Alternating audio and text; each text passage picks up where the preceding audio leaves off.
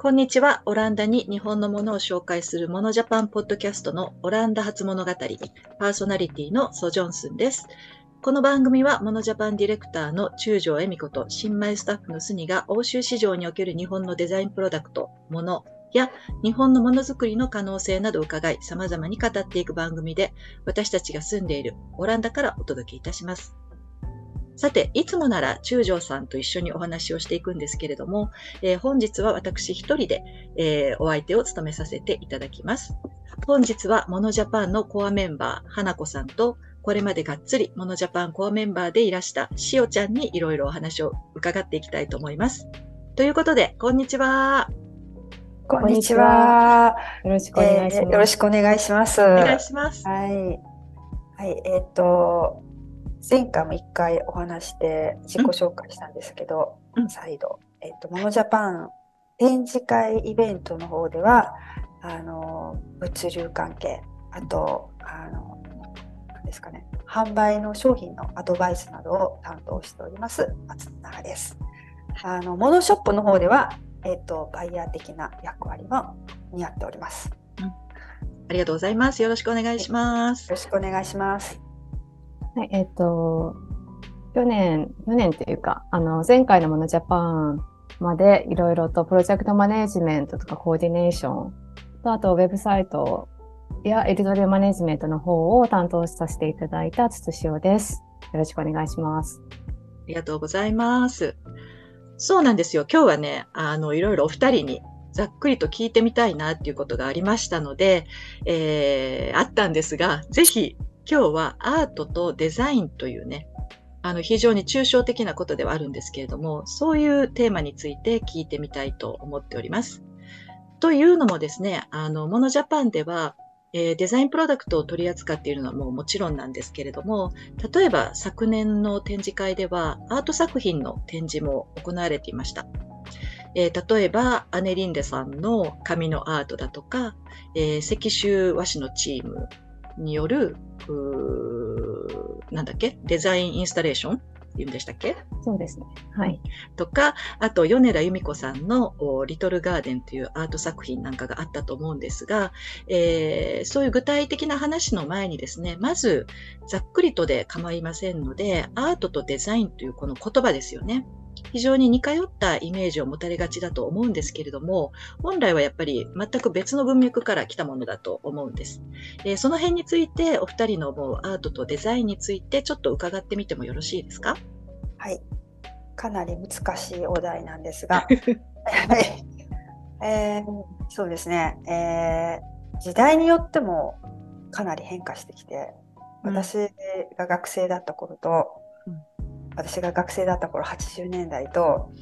まあ、80年代90年代と今ではまた大きく変化してきて、うん、あのこれと言い切るのは難しいんですがあの、まあ、よく一般的に言われているのはアートというのは自己表現、うん、デザインそれに対してデザインというのはあの目的があってあの作られたもの。なので、うん、自己が中心ではなくて相手のために作られた表現という、まあ、表現というか、何ですかね、プロダクトですからね、表現も入ってますけど、まあ、あの、もっと計画的に作られたものだと思っています。うんうん、まあ、しかし、アートの方も、マーケティング、最近の学校ではマーケティングも習いますし、うん、はい。アートのアートのマーケティングの方ですね。うん、なので決してあの自己表現だけではなくて売ることも学ぶ。へえ。そうなんですね。私の時にはそういうのは全くなかったんですが、うん、あの最近はあのそういうのも大事になってきますし、あとあの皆さんよく目にするパブリックアートなんかは、まあ、表現でありつつ皆さんのためにあるものなのでそこもなんかちょっとななんていうのかなこう両両者がちょっとかけよう、うん、なんていうかな両方から来なきゃいけないっていうか、うん、事故で完結してないっていうとこはありますよね。なるほど、うんうん、そういうとこはちょっと難しいかなと思いますけど、うん、まあ、基本自己表現と誰かのための,、あのうん、作られたものという違いはあると思います。でモノジャパンをやっててやっぱりこう前に出てくるのはアーティスティックな感じあのアートとデザインだと思うんですね。それが魅力で皆さん来てくださると思うんですけどあのあの美しいって感じたらアートなのか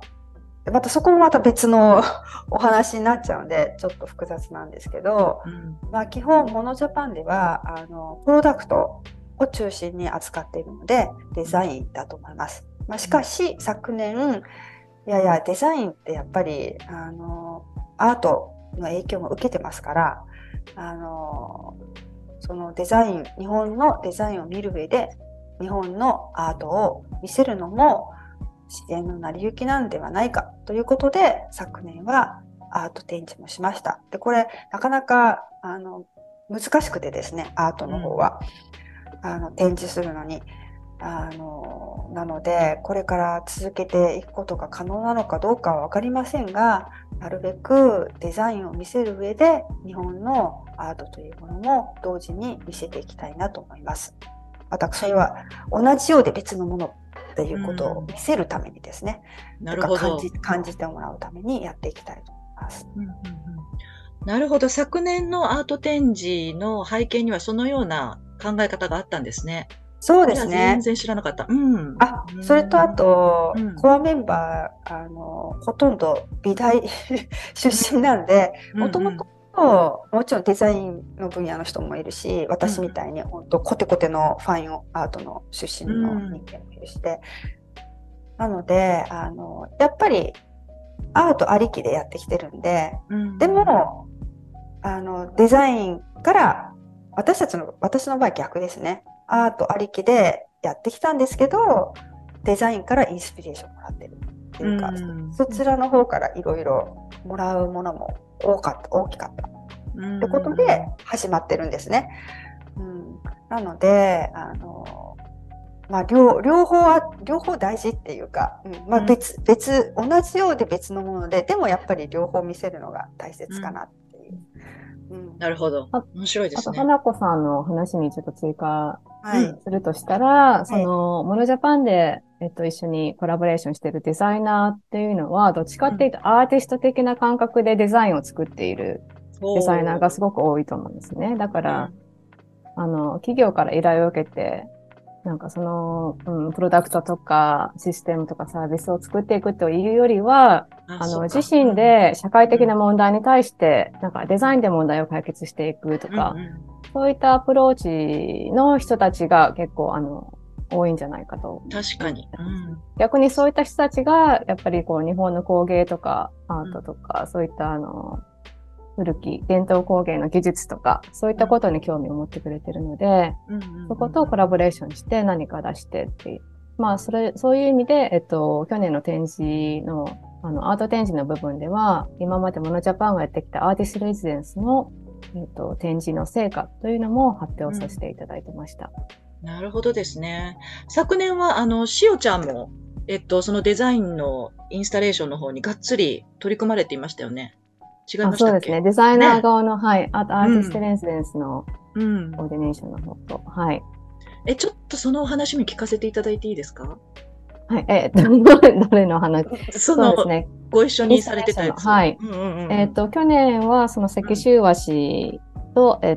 の、あの、和紙 Exploratory といって、えっと、4人のオランダ人、オランダ、オランダ人じゃないんですけれども、オランダに在籍している、あまあ、在住しているデザイナー4人が、えっと、石州和紙のあの未来の可能性を探るという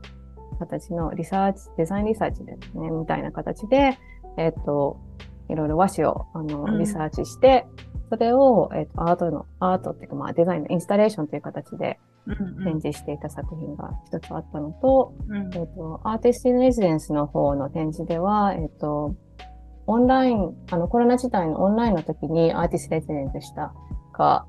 二つチームがあったんですけれども、えっと、そちらの、あの、そちらはどっちかというと、あの、なんていうんですかね、デジタルで、えっと、うん、結果を出すっていう形だったので、ビデオのインスタレーションとなんか、まあ、あの、日本の、えっと、伝統工芸の一つは奄美大島の、えっと、うん、金井さん、金井高原の金井さんの泥染めの、はい、えっと、試作品を展示するのと、ああ、まあ、それとアーティストとのコラボレーションの結果ですね。それを展示したのと、あとは、えっ、ー、と、竹職人の、えっ、ー、と、竹芸家の、はい、はいはい、えっ、ー、と、力さん。力さんと、うん、えオランダのスタジオ人気豊富というデザインスタジオの、えっ、と、結果ですね。そちらの、えー、そっか。はい。こちらのプロトタイプと、それまでの、なんていうんですか、コラボレーションの過程を全部映像で、うん、あの撮っていたので、それのビデオの映像を流すという形で展示をしていました。あの反響の方はいかがでした？結構皆さん足止めしてそのビデオをじっと見るような感じだったんでしょうか？そうですね。結構その、うん、対話アーティストの対話とかデザイナーの対話がすごく面白い形だったので、うん、うん、皆さんずっとじーっとそこに見て、見ていましたね。はい。じゃあその対話っていうのは何？英語でずっと行われてたって感じなんですかね？そうですね。基本的に英語で、まあ、うん、でもあの、日本側は、えっ、ー、と、どちらかというと英語が苦手という方が、えっと苦手だったので、うんうん、あの、私の方で通訳して、うんうん、まあ、それで、まあ、英語でやり取りするという形でした。はい。なるほど。ありがとうございます。ね、あの、去年もそうなんですよ。比較的会場的にはね、大きくはないところだったんですけれども、そういう日本から来られたデザインプロダクトを売るブースと、あとはそのアートを実際見て、えー、見せていただけるブース、ブースというか場所ですね。場所とに分かれてたわけなんですけれども、特にまあ、美しいものいろいろ、面白いものいろいろあったんですけど、私やっぱりあの、米田さんのあの白いやつ、白いやつっていう言い方もどうかと思うんですけど、がすごく素敵だなと思って、ああいうものをね、あの自分の家とかに置くためにはそれなりの空間がないとまあ生えないなとは思うんですけれども、そのお話については、えっ、ー、と、花子さんがよくご存知だということですので、はい、ぜひあの素敵なアート作品についてお話をしていただけたらと思います。はい、えー、っと、まあ、えー、っと、米田、米田さん、米田由美子さんは、はい、えっと、私が91年にオランダに来た当時、最初に知り合った日本人の方で。うん、そうなんですね。はい、そうなんです。うんうん、えあの最初初期の作品見て、私は一目惚れしたんですね、うん、学生と。うん、でもうアホみたいに後ろついて回って もう先輩みたいな感じで もうすごいなと思って、オランダに来てこんなにパリパリ制作して作ってるの。ちなみにその初期の作品っていうのは昨年の作品とはまた全然違った。全然違います。はい。木材木材を使って。へえ、ほうほうほうほう。あのやっぱり壁にかけるって形式は一緒だったんですけど。はい。まあでも立体立体のもありましたね。どれもすごい素敵で、あのー、今見ても大好きなんですけど、うん、でもまあそれ重いですしね。あの、メランティの木材使ってましたから重い。でもやっぱり木っていうのはいいですよね。こう掘った荒々しい感じとか、うん、こう滑らかな感じだとかがすごく調和があって、うん、本当になんか音楽のような木の力強さとかその、うん、あ重力ですか？重さとかあって、はい。はい、すごい力強さとそういう音楽的ななんかなんか不思議な作品で私すごい大好きで、お勤めしだしてお金があった時最初に一目惚れした昔の作品を買いました。すごい。そうなんですね。その時はまだ残ってますか、って聞いて、うん、残ってるよって言ったので 手に入れました。92歳あ90じゃ92年あれ92年だ93年かな。93年の時に、まだ学生だった時に一目惚れした作品のすごい。すごいですね。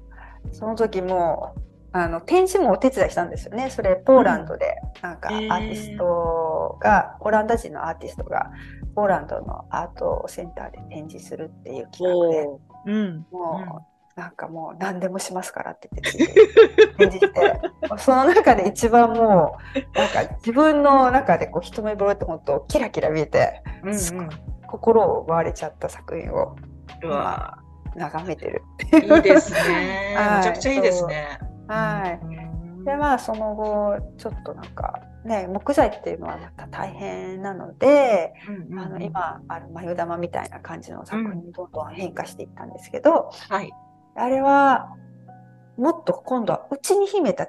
不思議さがあって不思議な作品ですよね。うん、そうですね。そう、でなんかあれはあれは今私のお部屋のリビングにあるんですけどあのスニさん飾る場所をあの選ぶと言ってましたけどうちの狭いリビングでも全然もう全然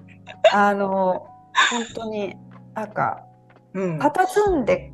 いていいんですよ。いや欲しいもん。白なので、と思ってました。そうなのあで、表情が変化するんですね。はいはい。あの白でこうポロンとしてるじゃないですか。でやっぱり日の光とか、うん、その日の感じで妙陰影が微妙に変わってくるし、あのなんか語ってくれるものが多いっていうか。不思議な不思議な作品ですね。でそう思うオランダ人の方も多くて、うん、えー、読んでた由美子さんファンが多いみたいなんですけどでもそれすごくわかります。だから1個買ったら、うん、多分もっと欲しくなるんだと思います。そうですよね。次々と。やっぱりいっぱいあっても、なんかねすごい生き物みたいな。ので、うんうん、そうですね。なんかちょっと有機的有機的ですね、うん、うん、魅力がある。はい、でも由美子さんの作品とかやっぱりこういう紙を使ってたり、うん、木材を使ってたりするので、うんうん、そうするとやっぱ手仕事が強く出る作品なのでそうすると工芸とどう違いがあるのっていう感じになるんですね。そこ多分永遠のテーマだと思うんですけど、うん、これはあからさまに工芸ではない。っていうのは、あのそこの境界線っていうのは私もうまく説明できないんですけど、うん、でそれはやっぱり彼女がこう実はちゃんとコツコツと貯めてきたそういうあの理論とかやっぱりそういう哲学とかがしっかり、はいはい、しっかりあの裏付けがあるっていうかなんかあるんですよね。やっぱり後継品としだったらもうちょっともっと別のものとしてあると思うんですけどなんでこういうことを話すかっていうとですね、うんうん、前えっ、と島根の方かな恵美子さんが主催されていたポップアップショップ、うん、京都か。京都のポップアップショップですね、うん、京都のあの工芸のメーカーさんの、うん、そこで和紙を使った、はい、えっ、と箱があったんですよ、はい、このぐらいの。あの、はい。ポッドキャストじゃ形は見せられないんですけど、えっと A4 よりちっちゃいぐらいで厚みのある箱、はい、でも形状は米田由美子さんの作品のようなああいうみたいな、うん、あの和紙の箱が売ってたんですね。うん、うん、でパカッと開けられるんですけどそれ見てあ同じだと思って。思ったんですけど、うん、でもやっぱりあの箱ですからうんうん、あのまあコロンってした眉玉みたいで美しいんですけど、うんうん、まあ、そこでなんか箱っていう機能がついてるせいか、うん、そういうアートとしての役割はないというか、うんうん、インテリ、ね、インテリアの商品になっちゃってる。だからそこでなんでこの違いが生まれるかっていうのは、うん、まあそれはアートの摩訶不思議違うのかなとか、そこ、なん。か形、形状とか素材的には説明ができないじゃないですか。はい。うん、うん、なので、難しいとこだなと思いましたけど、一応だからそっちのカゴの方は、こう、デザイナーさん。が形と素材を決めて、誰かが作ってるわけですね。そう、ね、あの同じ形に沿って。うん。うん、で、なん。か、違うかなとか。だから多分そこの2つの商品を本当に並べると面白いと思うん。ですけど、そういう展示も一度やってみたいな。面白いですね。すごい実験的ですね。実験的なやつ、それはちょっと今、ちょっと口に出して、恵美子さんには提案してないですけど、あの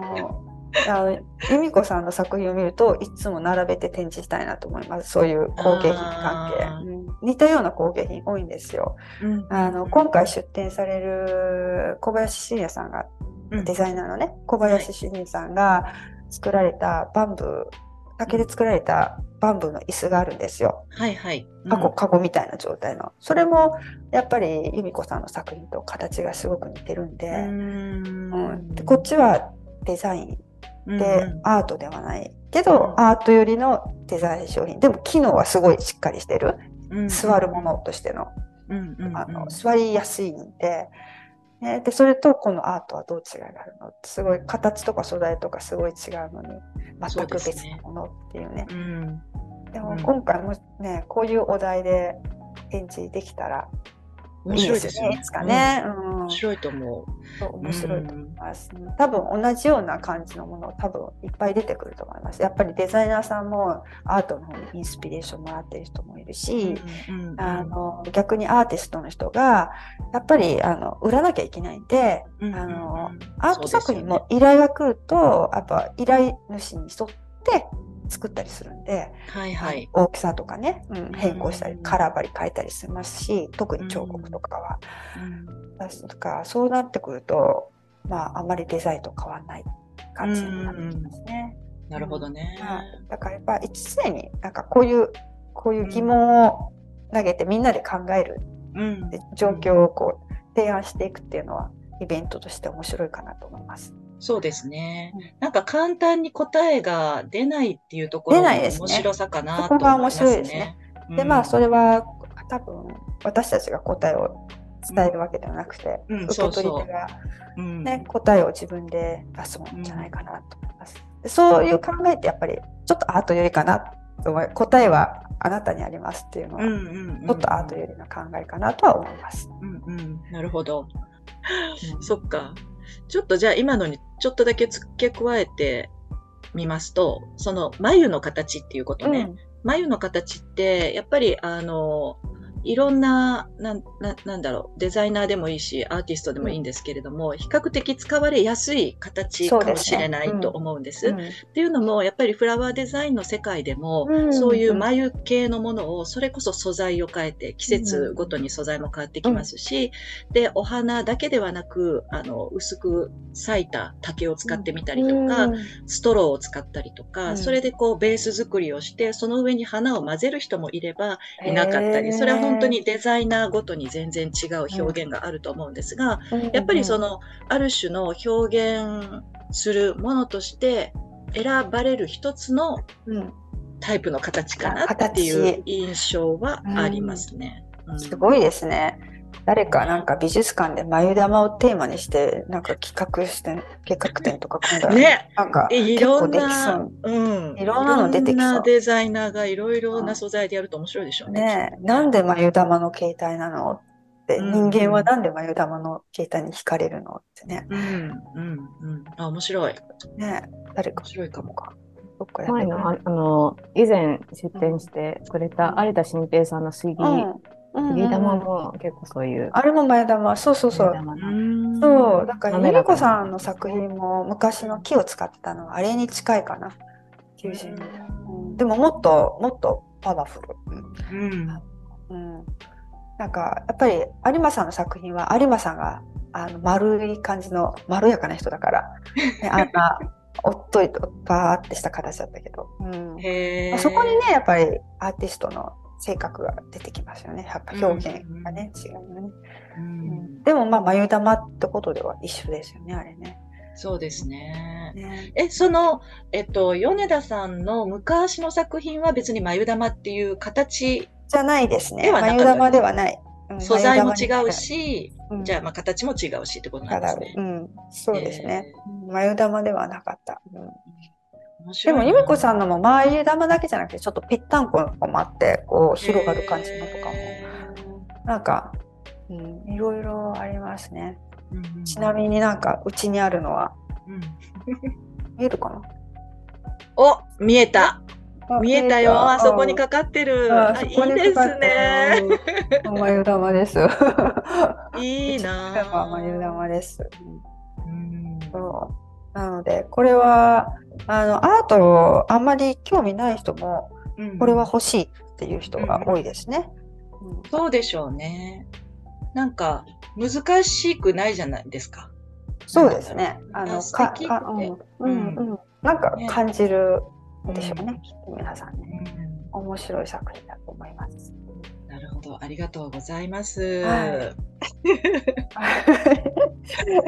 じゃあはい次は、しおちゃんにもぜひお話をね、お伺いしたいんです。その、石州和紙さんのことをお尋ねしていいのかな？えっ、と、去年の展示についてっていうことですかね。うんうん。そうですね。去年の、オランダのアカデミーの進出があれよく出てると思う。やっぱりアートより、デザインがアートよりっていうのは、しオランダだからじゃないかなだだよね、きっと。そうですね。あの、和紙エクスプローラトリーの、うんえっと、展示をあの実現した4人は、みんなあのデザインアカデミー・エイントーフェンの卒業生で、だからやっぱりそういった、あのコンセプチュアルな考え方とか、あの社会問題に対してデザインで解決するみたいなところがすごく強い。あとそれをものづくり、何かをものとか、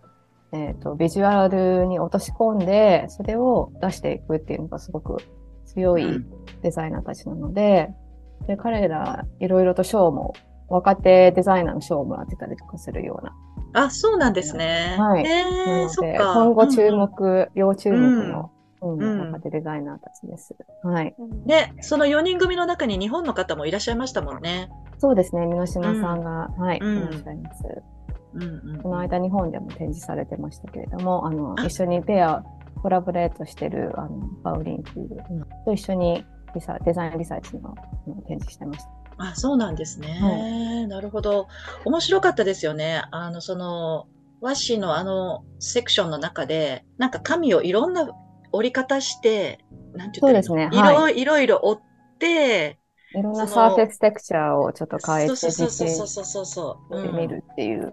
あれも面白かった。あとそういったなんか透け具合とか、もともとあの、一人の、そのデザイナー一人のヨナス、ヨナス・アウトハウスっていう、あの、ドイツ人のデザイナーなんですけども、彼は、えっと、2019年にモノジャパンのアーティスト・イン・レジデンスを初めて実施したときに、石州橋に滞在、実際に夏になんか滞滞在して、そこで、ですね。うんうん。はい、新しい、なんていうんですか、プロトタイプを作って、で、それが、あの、障子、障子っていうか、まあ、パーティションみたいなところに、その紙に、紙自体、和紙自体に、なんていうんですかね、電気を通す、あの、材料レッ。ド、レレッドライトね。ねいや、LED じゃなくて、もう、あの、LED じゃないの？電気を通すような、あの、なんですか、材料を入れ込んで和紙にして、で、それで、こう、うんタッチパネルのように、こう、触ると、人が触ると、色が、あの、発するっていう、えっと、ものを作ってですね、パーティションを作って。で、それをさらに、こう、ちょっとスケールアップ、新しいデザインを、彼ら、あの、関シワシさんと一緒にコラボレーションして作ったりとか、ど。で、それをダッチデザインウィークで展示したりとか、うんうんうん、で、やっぱり石州和紙とか、まあ、島根とかのそういった文化だとか、衣食住に関わることとかを実際に身に染みて体験してるので、そういった、なんていうんですかね、生き方も、そういった、なんていうんですかね、ものづくりうんうん、に反映されているし、そういったのがもしかしたら今後の未来の生活にあるべきなんじゃないかみたいな形で、あの4人でなんか意気投合して、うんはい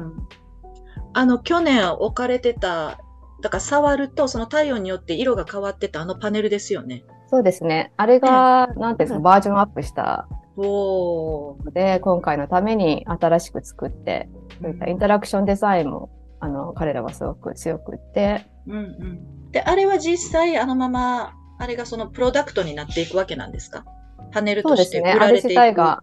そうですね。これから彼らがそういう風な形で、うんうん、あの、販売していくのかっていうのはもう聞いてないですけれども、まうんうんあ、商品にはなりますので、うんうんまあ、それかそういったアート、デザインアート的な作品みたいな。その辺の境界よね、難しいなと思うのがね。うんそうですね。やっぱりなんかコモディテ